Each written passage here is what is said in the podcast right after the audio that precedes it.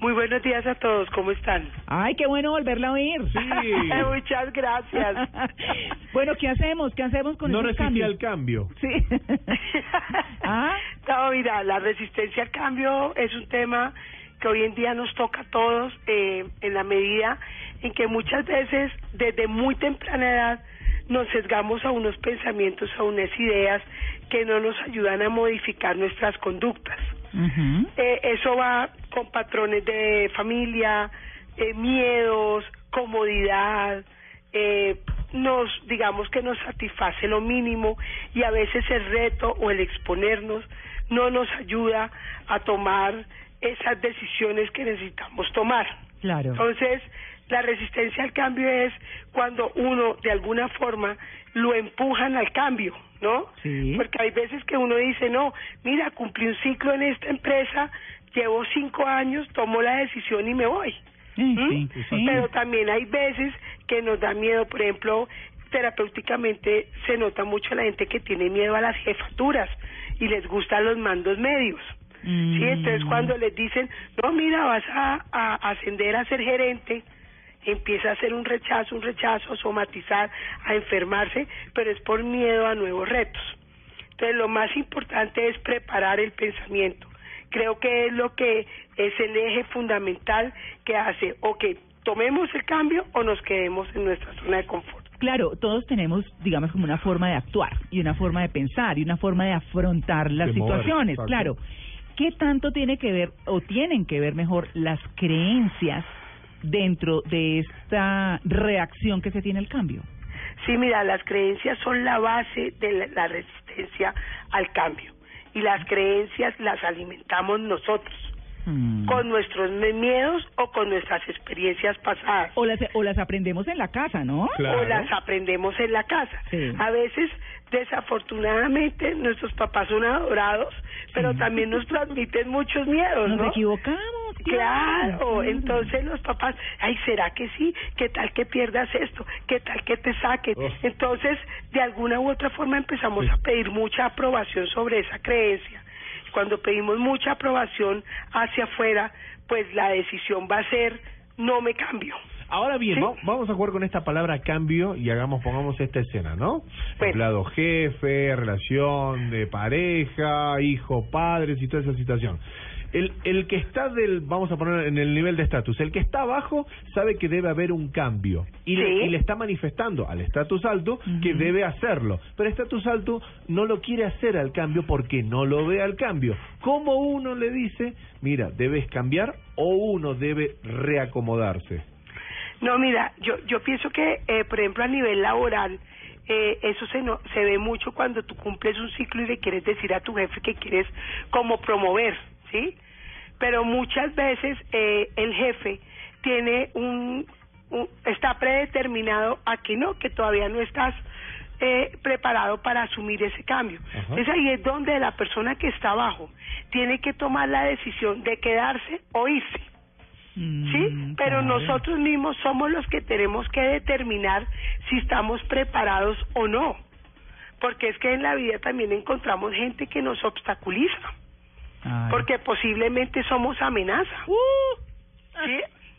Entonces, eso es- el que nos está haciendo la resistencia al cambio es el que está arriba y no nosotros. Mm. Pero si nosotros tenemos una creencia, tenemos inseguridad sobre lo que nosotros queremos y sentimos, pues posiblemente esa figura que está arriba tuyo, pues va a influir en tu decisión. Mire, usted, usted dijo una cosa muy importante porque es que eso lo ve uno mucho y creo que es el aprendizaje que nos ha tocado a los latinos con todo esto de la globalización y la llegada de las multinacionales. Y es que, ¿qué pasa? Aquí todo el mundo se atornillaba al puesto y la cosa y la guerra y la... Bueno, todo- pero eso era una cosa muy coloquial, digámoslo así, eh, de cómo operaban las empresas. ¿Qué piensan las empresas globales? Dicen, bueno, yo tengo este cargo, hago este trabajo, pero le voy enseñando al de abajo porque tiene que haber alguien que me pueda reemplazar. Y es la filosofía de las empresas de por qué son tan generosos en su conocimiento y entonces enseñan a las personas que vienen detrás a cómo asumir los retos que tiene su cargo. Eso también que permite, que es lo que no se ve en nuestra filosofía, que la persona que le está enseñando al otro va a poder progresar, va a poder ascender porque el que está abajo sabe hacer lo que tiene, lo que, lo que está haciendo esa persona en ese momento. Que es lo que no se ve aquí, aquí es, no, tengo la fórmula de no sé qué, y yo me la guardo y no sé qué, y se esconden los papeles. ¿Sí o no? Es así. Sí, claro. Es así. Claro. Es que la globalización de las multinacionales es, Eso es bueno. es Eso es open bueno. mind, es abrir, Sí, es sí. crecer, es producir. Mire, además por por lo siguiente, porque el compartir el conocimiento es una cosa, es vital en la humanidad, es, chévere. Y usted se escribe con gente de fuera que le cuente cosas de estrategia de comunicación o de lo que usted quiera, y le contestan con todo. El know-how. Sí, exactamente. Entonces, le hace este libro, haga no sé qué, busque estos casos, tarana. En cambio, acá, eso es el secretazo. La, la mentalidad de no compartir Exactamente. porque me quita el puesto. Exactamente. Bueno, es pero que hay- somos muy inseguros, ¿no? Eso es Sí. una parte de inseguridad y Mm. que todo es amenaza.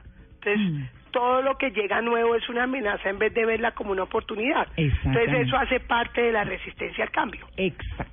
hablemos de los paradigmas.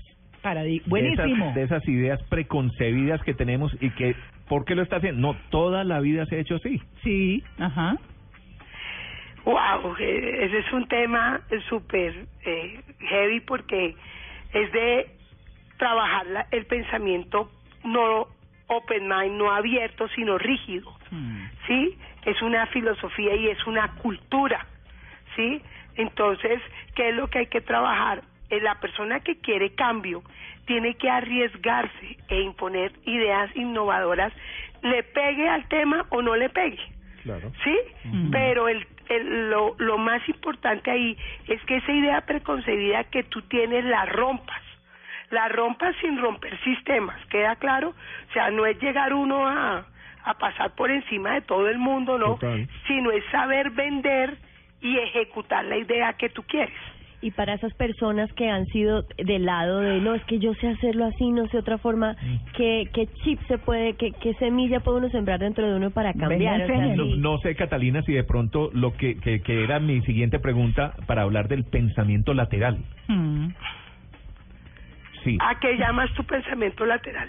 Eh, es un método de pensamiento que puede ser empleado como una técnica para la resolución de problemas de manera imaginativa y es ver las cosas desde el otro lado, desde otro punto de vista, porque es que uno siempre está acostumbrado a hacer las cosas como le enseñaron, como lo hace todo el mundo, Mm. que eso, eso aplica, por ejemplo, en el caso del periodismo, ¿sí? Para traerlo a nuestro mundo de la comunicación. Todos terminamos preguntando lo mismo y se vuelven lugares comunes y ya sabe uno lo que va a responder, pero parte, y yo pienso que, que, que los, por ejemplo, los periodistas exitosos son los que no preguntan lo obvio, sino los que se van por el otro lado. Eso, eso es lo que yo llamaría pensamiento lateral, lo que a nadie se le ocurre y eso lo puede aplicar uno, me imagino, en el trabajo, en la forma de hacer las cosas. es think outside, uh, outside the box, pensar por fuera de la caja, salirse de la caja. Sí. Sí, yo creo que, por eso te digo, el, el pensamiento lateral tiene que ver mucho en la forma como tú votes la idea y cómo tú la apliques. Porque tú te vas a encontrar con lo que llamamos los dinosaurios, los ortodoxos, que no van a dejar que tú salgas a, al aire con el tema. Por eso es tan importante que cuando tú estás decidido a salir de la, de la rutina, tengas muy claro cómo lo vas a aplicar y cómo lo vas, cómo vas a, man- a, a mandar el mensaje, ¿sí? Porque si un periodista quiere innovar, ¿sí? Mm. Pero digamos que al jefe no le gusta cómo innovó, posiblemente le puede decir, no, mira, hasta aquí llegamos y vetado. ¿Sí? Mm, claro. Entonces la idea es que tú construyas y ejecutes la acción como la vas a hacer, pero lo más importante es la decisión y la determinación Mm. que tú manejes para poderlo aplicar. Claro. Porque es que podemos tener pensamientos laterales, como tú dices, pero nos quedamos en el pensamiento Claro, no en la acción. Y no en la No en la acción. Entonces, es lo importante importante. de la resistencia al cambio es tú romper ese pensamiento y lanzarte y exponerte. Claro. ¿no? Pero es que estamos en una cultura demasiado conservadora. Eso se aprende con sangre, mi querida. Sí, y con éxitos y fracasos, Uf, ¿no? Total. Y no todo el mundo va a aprobar nuestra idea. Ah. Que eso también es súper importante. Hay personas que deciden salir del ca- al cambio y en el primer no aprobación se quedaron. Y menciona y menciona algo importantísimo que es ese temor a equivocarse, el temor al fracaso. Sí. Uno tiene, cultura uno tiene que equivocarse para aprender. ¿Aprender? Tiene que equivocar, no quedarse en el error que tuvo, pero sí aprender del error que tuvo. De acuerdo. Y uno tiene que entender Pero- que de pronto la gente que está bajo el mando de uno, uno mismo se equivoca, pero la gente que está bajo el mando de uno también. Claro, todo el Entonces, mundo. de todo eso todos tienen que aprender. Claro. Mira, es que Yo terapéutica... practico el aire, por ejemplo, todo. Mira, terapia- Dios mío. No, es que usted se equivoca demasiado, hermano, ya no me tira. No, no. terapéuticamente tú no sabes la gente cómo llega a consultar porque le da miedo fracasar, Ajá. Sí. porque no es perfecta. Mm, No, pues. Si uno dice, miércoles la perfección no existe, uno se va haciendo, ¿no? Sí. Pero sufren y se frustran Claro. y quieren cambiar de trabajo y, y por el miedo a que tengo deudas, que gano bien, que llevo 15 años acá, no soltamos, no soltamos. Mira, un tema importantísimo es el paso de ser de, emplea- de empleado a independiente. Sí. Ese es bueno, ¿yo? Y es que Sí. culturalmente nosotros, eh, la- los latinoamericanos, tenemos como esa percepción de que siempre vivimos del qué dirán en función de aparentar. Entonces, si cultural. fracasa, Sí. si fracaso, ¿qué dirán? Mientras que uno se pone a ver los modelos exitosos, por ejemplo, Steve Jobs, que dice cuántas veces fracasó para poder llegar a donde llegó. De pronto nosotros tenemos como esa resistencia también a aceptar el, el fracaso porque, porque ¿qué dirán, no? Claro. Es el Mira, loser. Y ahorita hay un tema, es que se me fue ahorita el nombre como se llama, pero yo lo llamo el síndrome del posponer. Ah, sí. ¿Sí? Sí. Entonces la gente lo que hace con la resistencia al cambio es posponer, no, mañana, no, Procrastinar. mañana, no. Y, eh, gracias, se me ha olvidado. Sí, sí. Y eso es uno de los ejes fundamentales a no cambio. Sí. Pero todo el mundo se queja. Todo el mundo se queja. Mire, yo los dejo con un... eh, Es que no, no me, me trato de acordar lo mejor posible de un hombre de esos motivadores importantísimos que hay globales, es canadiense, pero con de orígenes indios, eh, que se llama Robin Sharma. Ajá. Y él dice que todos los cambios al comienzo son un desorden y son terribles. Sí. Ah, no, al comienzo son terribles, en la mitad son un desorden, pero al final son la felicidad. Así o sea, es. son buenísimos. Entonces, pues esas son las cosas y, y de eso se tratan los cambios. Así que ánimo y sin miedo, ¿cierto, Sandra? Adelante. Sí, Ah. no, para adelante y sobre todo decisión y determinación y ejecución. Creo que esos son los tres pasos que tenemos que dar para romper la resistencia al cambio. Bueno, ahí está, Sandra, pues gracias y la invito a que se quede porque vienen los chistes. Ah, bueno, muchas gracias a todos. Un, Un abrazo. día. Le puedo cerrar, Sí. María Clara, con Sí. un... A mí me parece un poquito cursi, pero pero de Benedetti, ¿no? Ajá. Pero, pero uno de sus eh, poemas más famosos y compartidos, que Sí. dice, no te, porque yo creo que esto aplica, no te quedes inmóvil al borde del camino, no congeles el júbilo, no quieras con desgano, no te salves ahora ni nunca. No te salves, no te llenes de calma. No reserves del mundo solo un rincón tranquilo. No dejes caer los párpados pesados como juicios. No te quedes sin labios, no te duermas sin sueño, no te pienses sin sangre, entonces no te juzgues sin tiempo. Hmm. Esto es, no se quede quieto, no se salve. Wow. No tiene que estarse moviendo, no tiene que estarse moviendo. Total. Sí, moviendo el status quo Mm. hace que no crezcamos y el día que nos acostemos sin aprender algo de ese día, pues no estamos vivos. Claro. Ajá. Bueno, Sandra, un feliz día. Bueno, un abrazo, chao. bueno, cuídense. chao.